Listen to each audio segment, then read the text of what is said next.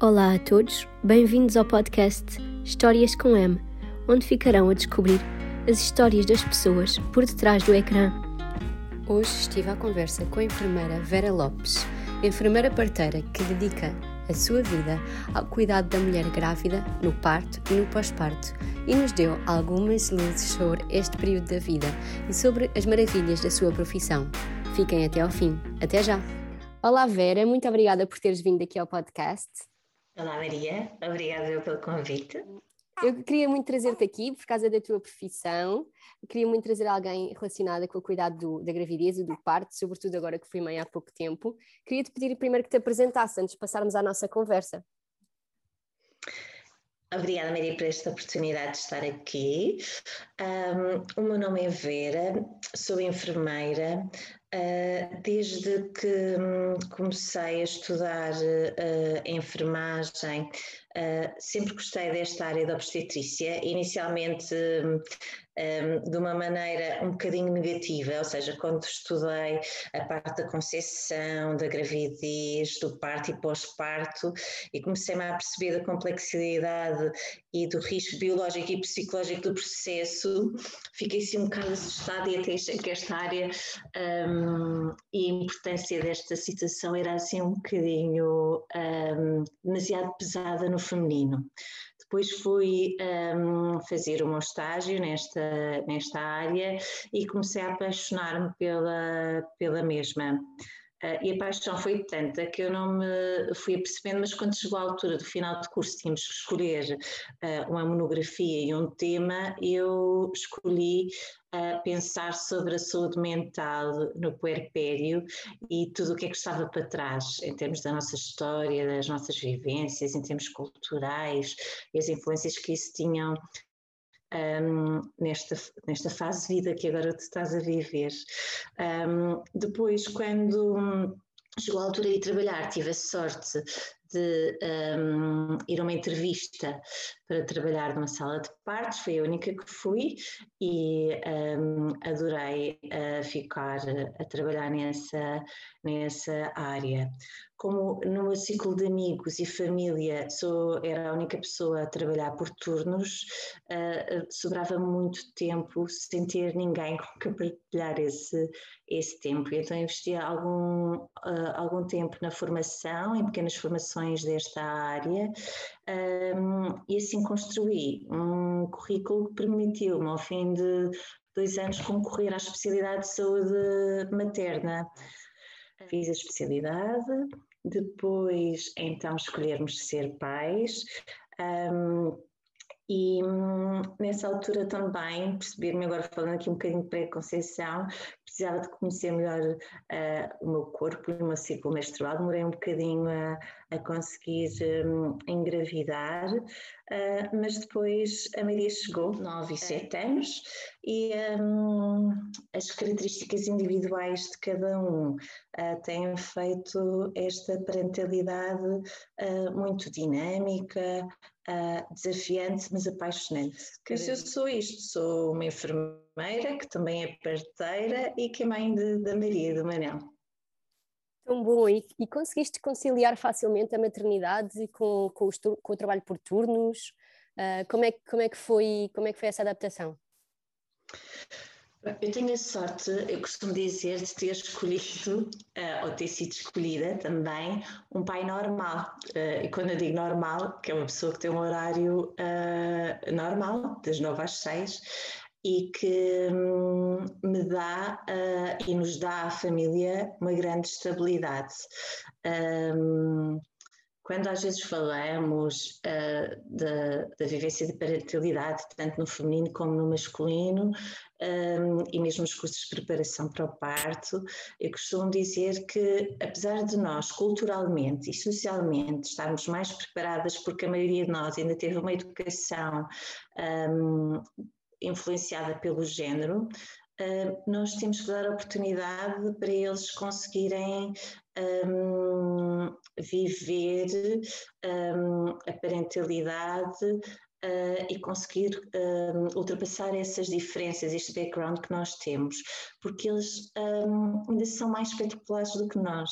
Eu costumo dizer, se as pessoas puderem ou quiserem atribuir um rótulo de ai, boa mãe, então ele é um pai espetacular, porque quando eu estou, normalmente ele também está mas muitas vezes sai ele sozinho e teve ele sozinho com bebés, com um bebê de, de dois anos e outro de meses, não é? Um, e por isso este, um, este balanço e este equilíbrio uh, é muito devido ao grande papel que ele fez como, como pai. Depois, o grande desafio é, nós trabalhamos por turnos e mesmo trabalhando por turnos nós não temos, eu, eu só sei mês a mês o que é que eu vou fazer. E um, temos culturalmente e socialmente alguns eventos especiais, o Natal, a festa da escola, o aniversário da criança, momentos em que nós queremos efetivamente estar presentes. E isso é uma angústia para qualquer profissional que trabalhe por turnos. Nós antecipadamente tentamos fazer trocas ou pedir aos nossos chefes para não nos.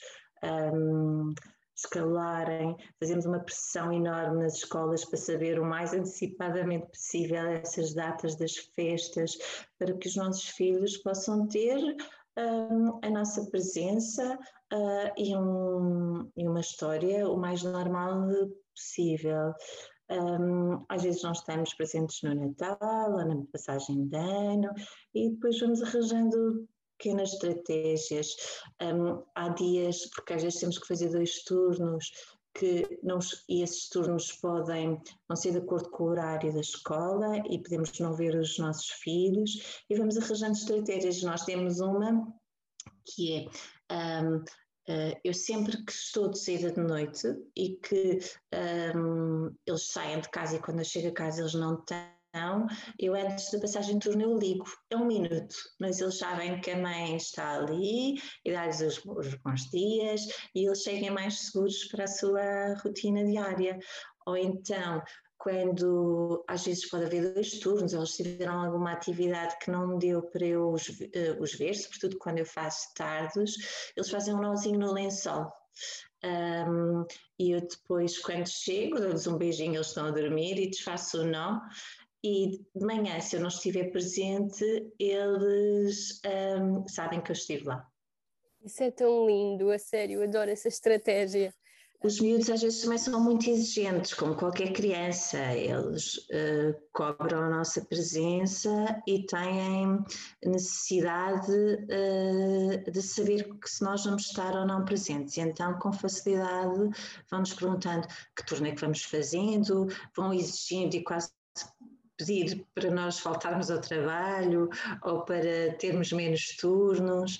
Um, e é importante nós explicarmos o nosso, o nosso trabalho uh, que nós estamos a cuidar dos outros e que há sítios que não fecham, que estão abertos 24 horas por dia, que são uh, muito importantes para a sociedade. Os bombeiros, as polícias, os hospitais, até determinados piquetes de avarias que são necessários estar, para, uh, estar com alguém a trabalhar para que tudo funcione bem, para o bem de todos. E nós temos que explicar isto um, aos miúdos. Por isso também, às vezes partilho algumas coisas do, do meu trabalho, digo que nasceu a, a bebê X, ou quando nasce algum bebê com o nome deles eu digo, eles sentem carinho por essa situação e pelas pessoas com quem eu trabalho, ou seja, eu divido o meu, o meu tempo e a minha disponibilidade emocional e física também com, com os utentes ou com os clientes. Uh, e eles sabem disso e respeitam, respeitam isso. Isso é, é super importante, é explicar-lhes também o motivo dessa ausência e pronto, e que eles tenham orgulho e, e, e, percebam que é importante também o que estamos a fazer fora de casa. Eu acho que isso é em qualquer circunstância, mas sobretudo quando é em trabalhos por, por turnos. Falando agora também aqui mais de, a fundo da, da tua profissão e dessa tua dedicação aos utentes, queria perguntar-te quais foram os momentos uh, da tua carreira que, te, que mais te marcaram, memórias que trazes, não sei, algum nascimento especial? Eh, eu acho um, um, gira a citação carreira. Um, realmente são as memórias que nos dão alento, porque nós em saúde não temos carreira praticamente. Eu uh, trabalho já há alguns anos como enfermeira especialista, há quase 12, e só há quatro é que sou remunerada como tal. Por isso, esta energia, esta disponibilidade tem que vir dessas histórias uh, do amor que nós vemos acontecer, um, de nós um, conseguirmos ou deixarem-nos fazer parte e, e, de alguma forma contribuirmos para as, para as experiências positivas. Uh, em termos de memória tenho imensas. Eu lembro-me, um, por exemplo, da primeira vez em que, que um pai, uh, em vez de uh, a grávida não queria porque não, não é certo nem errado, fazia-lhe alguma confusão ir buscar a sua, a sua bebê.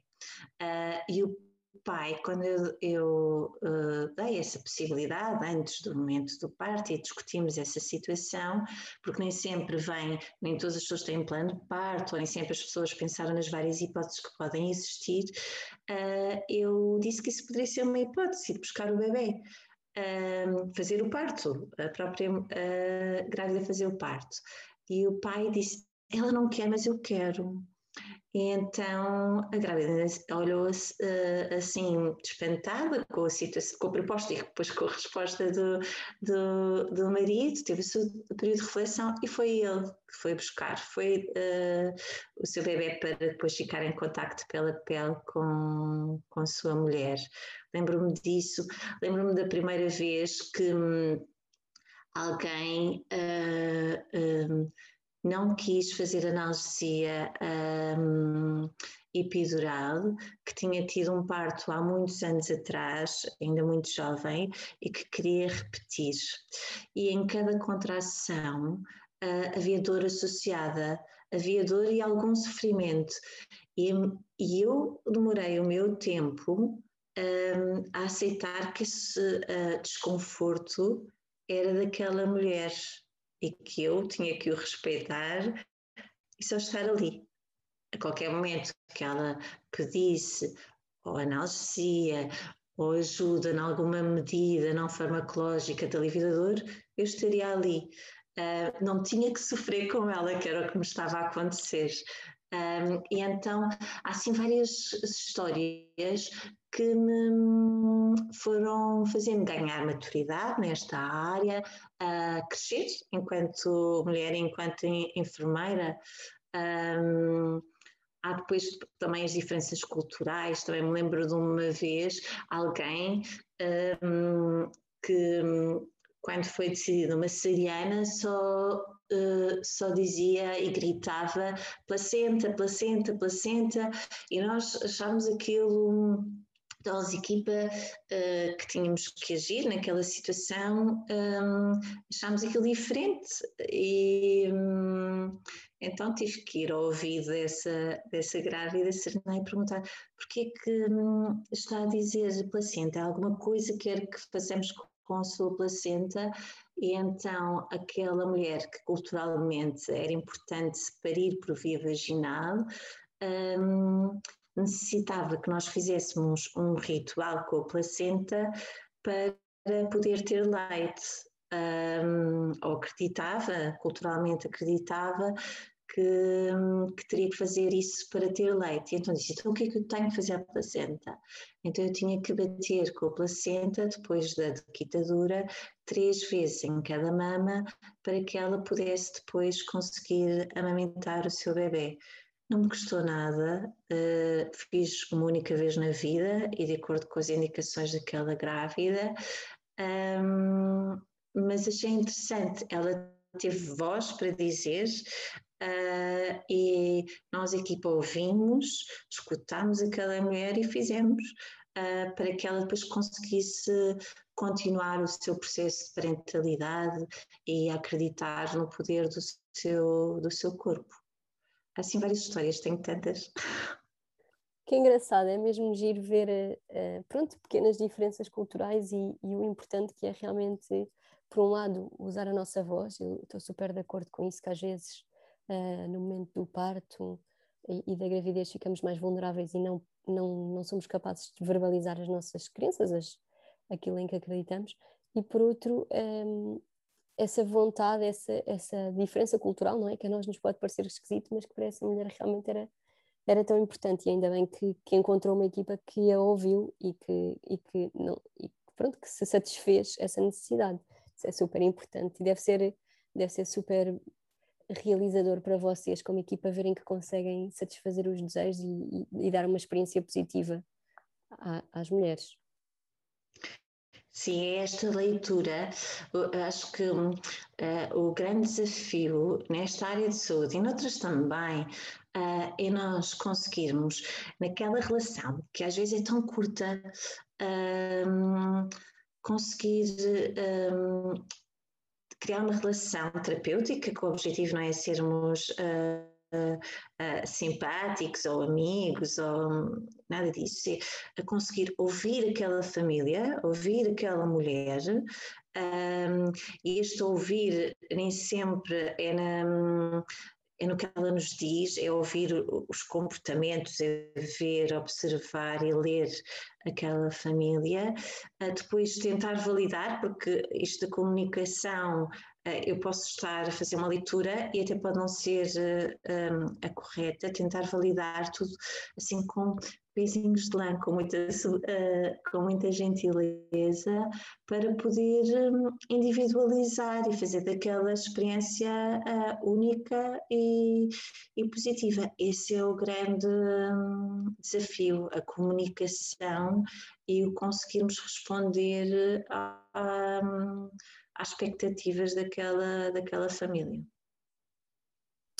Para isso, e há bocadinho falaste um pouco do, disso, do que nem toda a gente tem um plano de parto, o plano de parto é muito importante para, para poder às vezes alinhar visões.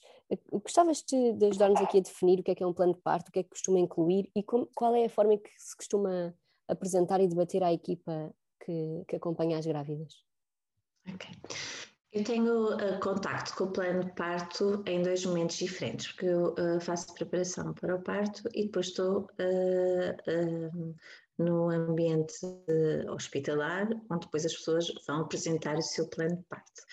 Um, eu gosto de olhar para o plano de parto como um, um, um, processo, ou seja, plano de parto ou plano de nascimento é um processo de aquisição de conhecimentos Uh, ou seja, a pessoa para construir um, deve procurar uh, conhecimento, refletir uh, em cada ponto que coloca naquele, naquele plano de parto.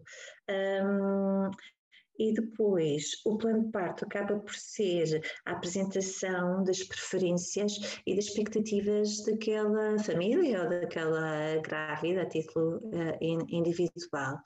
Uh, e por isso é muito importante ele um, vir cheio de poder, ou seja, de conhecimento e de informação.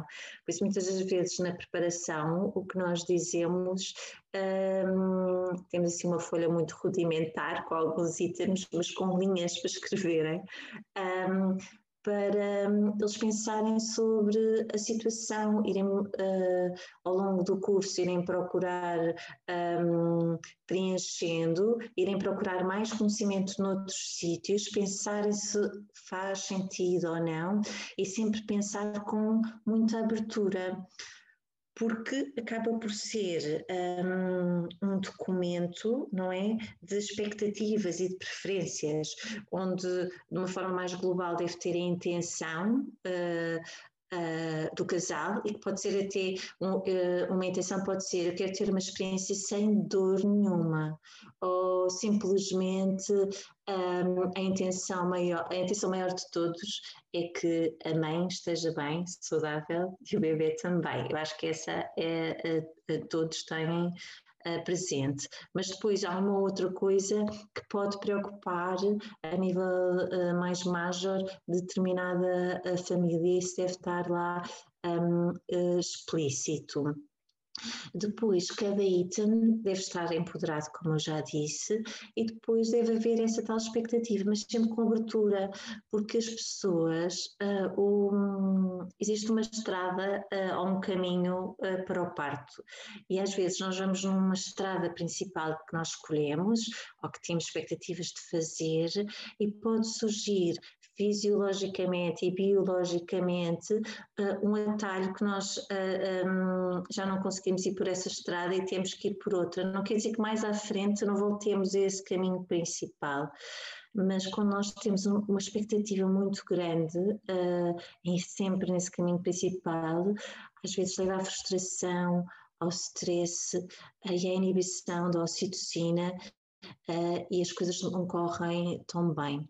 Por isso, o plano de partos deve ter informação, uh, deve ter abertura para as diferentes coisas que podem surgir. Um, e hum, deve também servir como apresentação daquela família.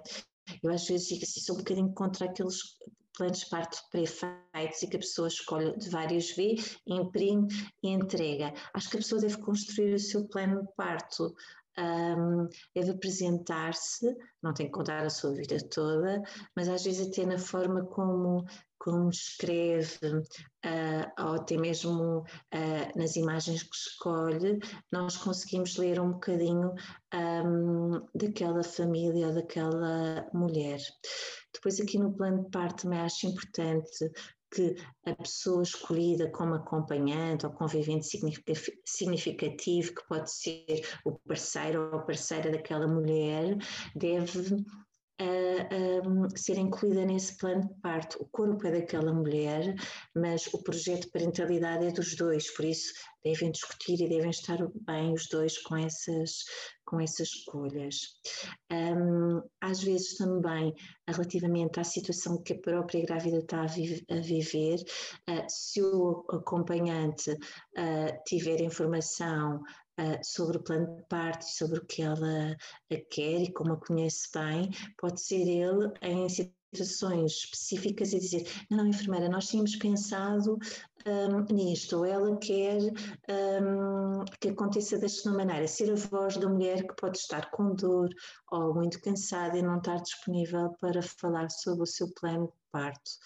Um, também, antes da pandemia, uma terceira pessoa, ou por exemplo uma doula, pode também ser o elo de ligação aqui ah, na comunicação das escolhas da grávida. O que é importante é a abertura, sempre, tentar utilizar e potencializar ao máximo a comunicação para não haver mal entendidos e para que a equipa que está lá uh, para o mesmo propósito, ou seja, nós também uh, ah, um, gostamos de experiências positivas, que a mãe esteja bem, que o bebê esteja bem, uh, para que seja uma, uma experiência feliz, consigamos colaborar nesse, nesse caminho, porque muitas das vezes tem que se ir fazendo escolhas ao longo do trabalho de parto e do parto. Um, existe o plano de parto com expectativas, mas depois existe a informação daquele momento, uh, da situação uh, clínica e nós podemos ajudar um, nessas escolhas, dizendo quais são os riscos, quais são os benefícios, quais são as alternativas, o que é que acontece se adiarmos aquela escolha uh, e depois a família escolher. Em termos de intuição, nós também temos a nossa, mas temos que dar espaço para que hum, a família hum, use a sua. Sim, não deve ser sempre fácil uh, separarmos as nossas vontades e aqueles que nós achamos que faz mais sentido no momento e respeitar, uh, se calhar, uma, uma, a decisão do, do, determinada de uma grávida ou de uma família quando vai contra aquilo que nós achamos que é melhor, não é? Temos que fazer essa distância e esse, e esse respeito. Uh, devemos sempre respeitar um, a grávida e a, e a, sua família, mas também temos o dever de dizer que em determinada situação ela está a assumir aquela responsabilidade uh, e devemos documentar que ela está a assumir aquela responsabilidade.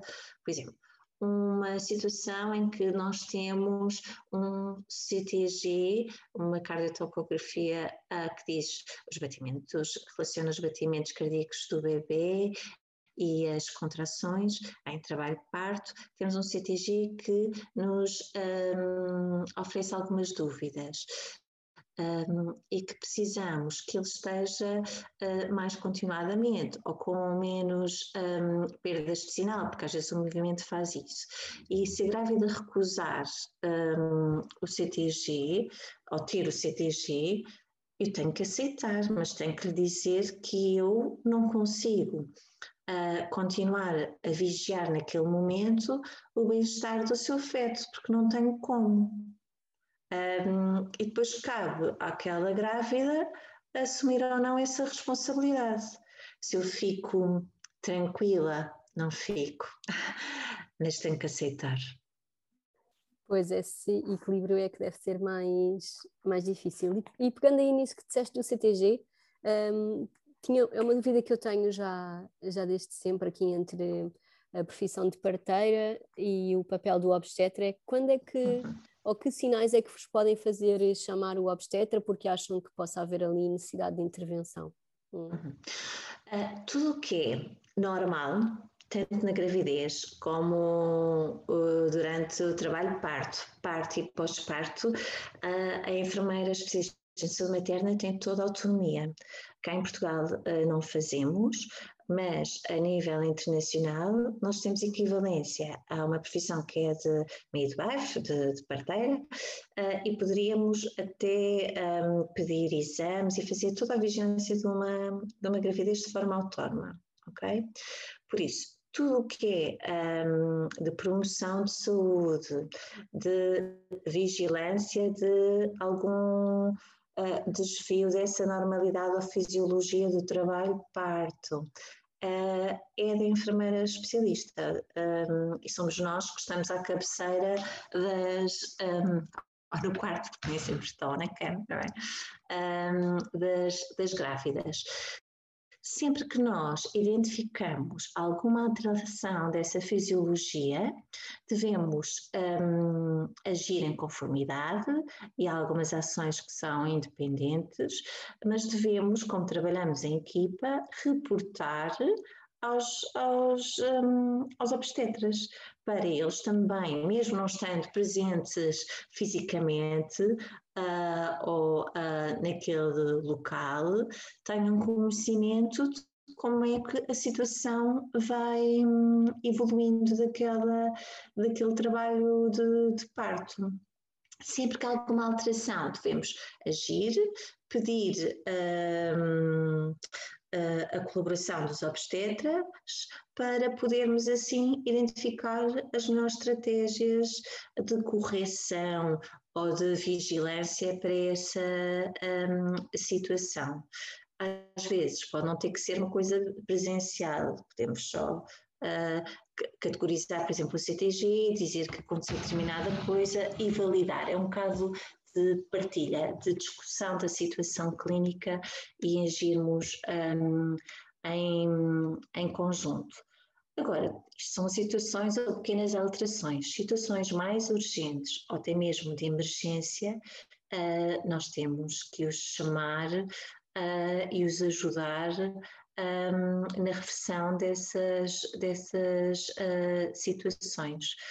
nós. Um, somos como se fosse a presença física da equipa de saúde na vigilância do bem-estar materno-fetal, mas trabalhamos em, em colaboração, mas temos um, muita autonomia um, no nosso no nosso trabalho. Isso, isso nós temos autonomia e, e responsabilidade, claro. Uh, o que é que eu queria aqui também dizer? Muitas das vezes existem muitos protocolos internacionais uh, de vigilância, um, a, part a partilha é tão grande que muitas vezes nós somos a, a pessoa chata da equipa que diz assim: olha, está a chegar a estas X horas. Um, apesar de nós não prescrevermos as análises, um, uh, vamos fazer análise ou vamos discutimos mesmo a situação terapêutica e de vigilância daquela, daquela grávida com, com os obstetras e com os anestesistas. Ia-te perguntar aqui sobre, agora sobre mais cuidados do, do pós-parto, porque, portanto, a, a profissão uh, e a tua especialidade inclui os cuidados tanto na gravidez como no parto, como depois no, no, no pós-parto e, e, o apoio à mulher enquanto ainda está na maternidade. E eu queria te perguntar quais são os cuidados que, que, que, que se devem ter neste pós-parto imediato e, e, quais são as avaliações. Que, eu lembro-me que na maternidade, de X em X tempo, ia lá a enfermeira a rever algumas coisas. Que, que, quais são as coisas que têm que se terem atenção nesta fase? Uhum. No, no pós-parto imediato, uh, nas, nas, duas horas logo do, do pós-parto, uh, nós uh, devemos alertar-vos para um, alguns sinais que podem ser importantes fazer a tal avaliação que nós fazemos várias vezes enquanto estão uh, internadas. Porque nós temos uma, tivemos um parto, uh, o bebê passou pelo canal vaginal, uh, às vezes pode, canal vaginal, ou, ou, pode ter sido também uma cesariana, um, que pode haver alguma alteração, algum risco de hemorragia. Um, temos também uma placenta que te quitou, saiu, Uh, e temos um útero que vai ter que contrair, fazer sua homeostase e equilibrar-se de forma a que a hemorragia seja hum, controlada. Tudo isto é um processo hormonal e fisiológico e que, na maioria dos casos, ocorre de forma normal um, e que não precisa de nenhuma intervenção mágica, é só a nossa avaliação para confirmar que está tudo bem e duas horas depois já estão a comer.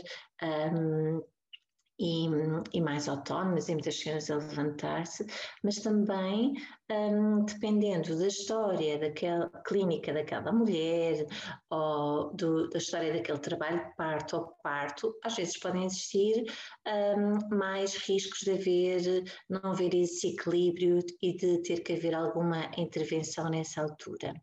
Estas duas horas pós-parto, que um momento brutal de encontro e de nascimento daquela família, também são uh, duas horas muito importantes para estar a família sozinha.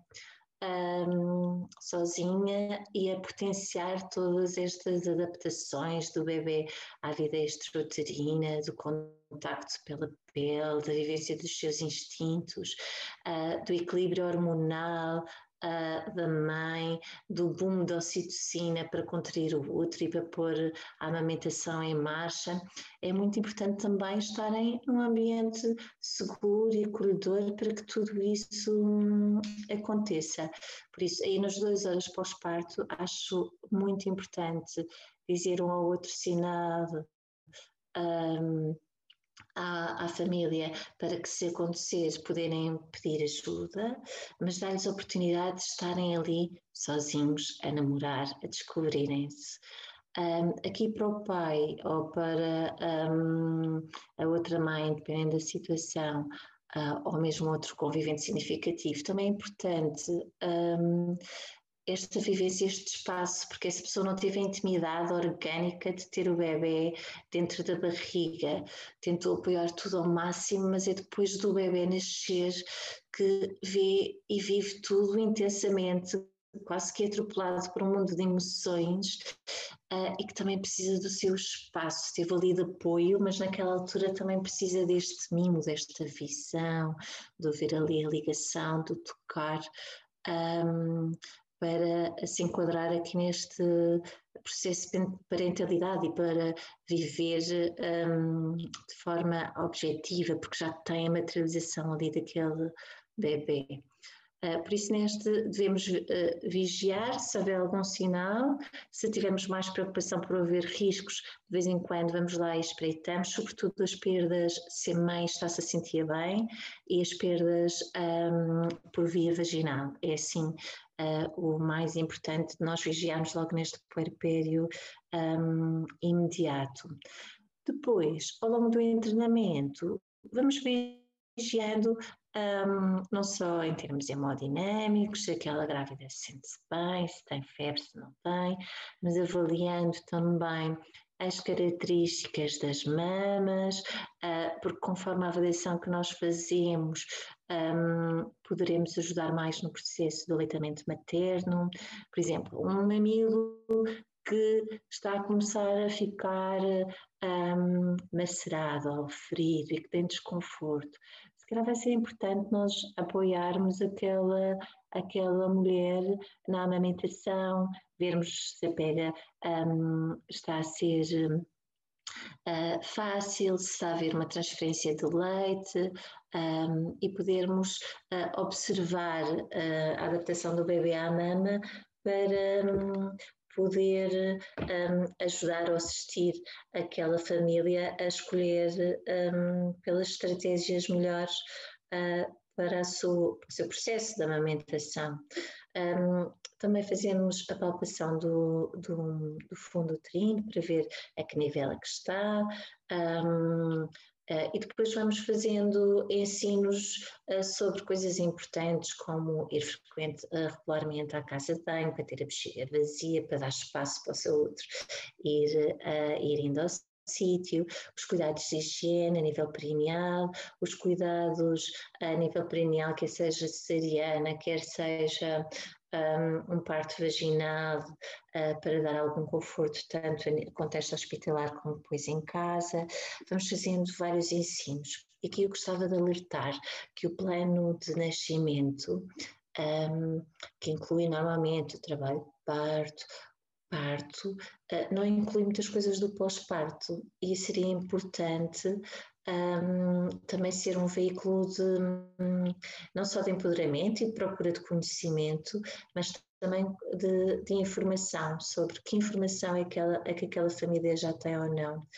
Um, quais são as estratégias, como é que esperaram ser cuidados nesta, nesta fase, em que é que nós profissionais de saúde podemos colaborar, quais são as suas maiores preocupações naquela área, um, porque muitas das vezes no ensino para alta nós temos necessidade de falar de muitas coisas que na maioria das vezes não foram pensadas por aquela família, porque não deram tanta importância a esta fase do pós-parto.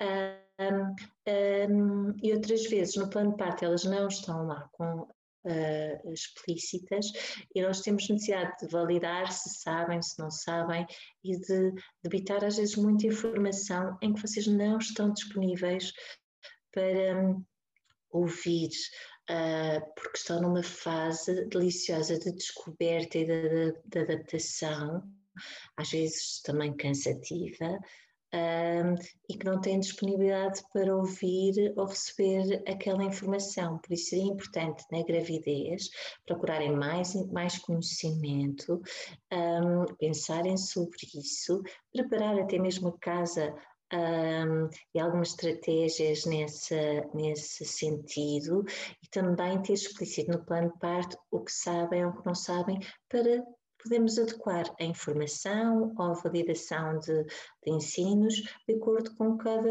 com o que cada família efetivamente sabe.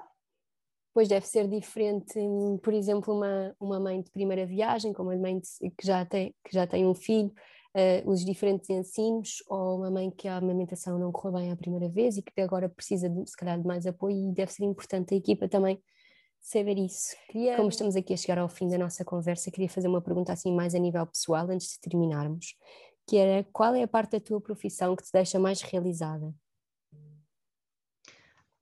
Eu acho que é quando eu vejo que as pessoas tiveram um, uma experiência feliz, que estão felizes no que estão a viver.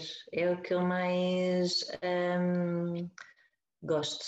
Uh, às vezes até posso não ter estado com elas, mas se correu bem, se as pessoas estão felizes, que são capazes de, de ter o seu uh, protagonismo no seu processo de saúde, isso é que hum, me faz efetivamente bem e feliz. Isto de ser uma, uma, coisa positiva não quer dizer que seja o plano A ou B ou C, é as pessoas um, terem consciência do que, do que estão a viver uh, escolherem nessa consciência e aceitarem nós vivemos numa cultura e nesta área da, da, da saúde materna e da parentalidade existe hum, muito medos, muitas culpas. Nós vendemos um bocadinho o perfeito, não é? Ou queremos vender o perfeito. E quando as pessoas são capazes e foram cuidadas de maneira a terem espaço para um, viver as suas imperfeições, uh, escolherem um, as opções que lhes fizeram sentido naquele momento e vivem bem com isso, eu fico super feliz. Boa, e agora queria te perguntar a última questão que pergunto sempre a toda a gente, que é se pudesses escolher qualquer pessoa desde o início da história da humanidade para conversar, uh, viva ou morta, quem é que escolherias? Qualquer pessoa. Tem que ser figura pública, não? Não, não. não é obrigatório. Ok. Eu há uma pessoa um, na minha família que eu não conheço. Uh, que faleceu quando eu era muito pequena uh, e que eu um, gostava de ter conhecido. Era o meu avô, porque ele teve um papel na sua tribo muito importante, de cidadania, e um, eu gostava de, de conhecer isso. Boa, ótima escolha. Queria-te agradecer mais uma vez pela tua presença e pela tua disponibilidade para nos falares um bocadinho uh, de ti e desta profissão maravilhosa e, e, muitas felicidades para o teu projeto agora no, no Instagram. Obrigada, eu, Maria. Só queria dizer que este, hum, este projeto nas, nas redes foi só uma maneira de eu ter feedback. Um, foi uma maneira de me aproximar um, das pessoas com quem eu estive, privadas de coisas que se calhar fiz a diferença e que eu não, não, não tinha a certeza se tinham tido esse efeito positivo ou não. E agradeço a todos. Muito obrigada, Vera. Um beijinho. Beijinho.